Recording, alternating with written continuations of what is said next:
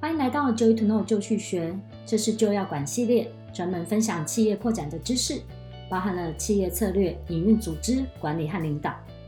请记得订阅我们的频道哦。今天我们要分享如何做好绩效管理呢？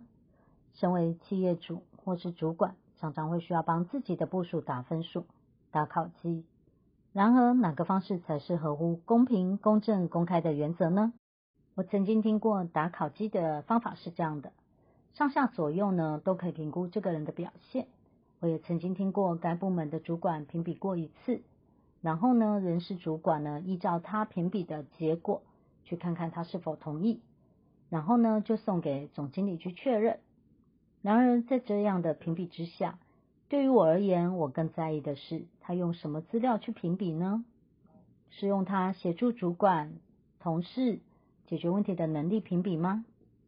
还是看他多愿意配合其他人的要求做事呢？还是去看看他这个人平常到底会不会做人呢？亦或是他是否有把自己的工作做好呢？用以上这些方式，个人的想法和观点成分太重了。用这样的方式去看，很容易让一个人走歪，只想要做一个好人，而非做好他自己的工作。此外，如果没有具体的数据管理，也很容易流于解释和说明，为什么这样好，为什么那样不好，因为我感觉如何，或者因为他之前说话的态度等等，因为他的出缺席等等，就来判断这个人的好与坏。然而呢，我相信每个企业主或主管都希望建立一个公平公正的绩效管理模式。怎么做才算是呢？要公平和公正，那么就需要一个无需解释、清楚明白的计算公式。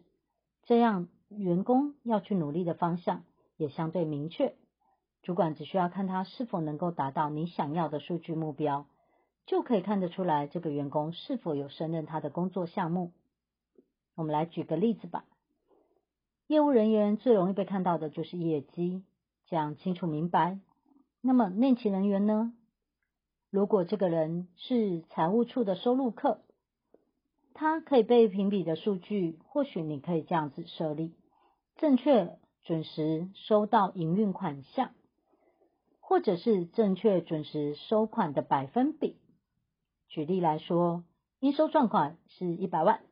正确收到九十九万，那么他的百分比就是九十九趴。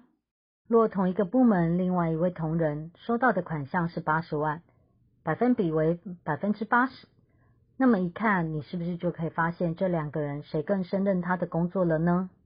所以当我们在设立员工的绩效考核时，需要将他所生产出来的产品具体化、数字化，而且明确贴近他的工作项目。这样我们就可以用公正、公平、公开的原则来为员工打考绩了，不是吗？谢谢，我们今天分享到这里。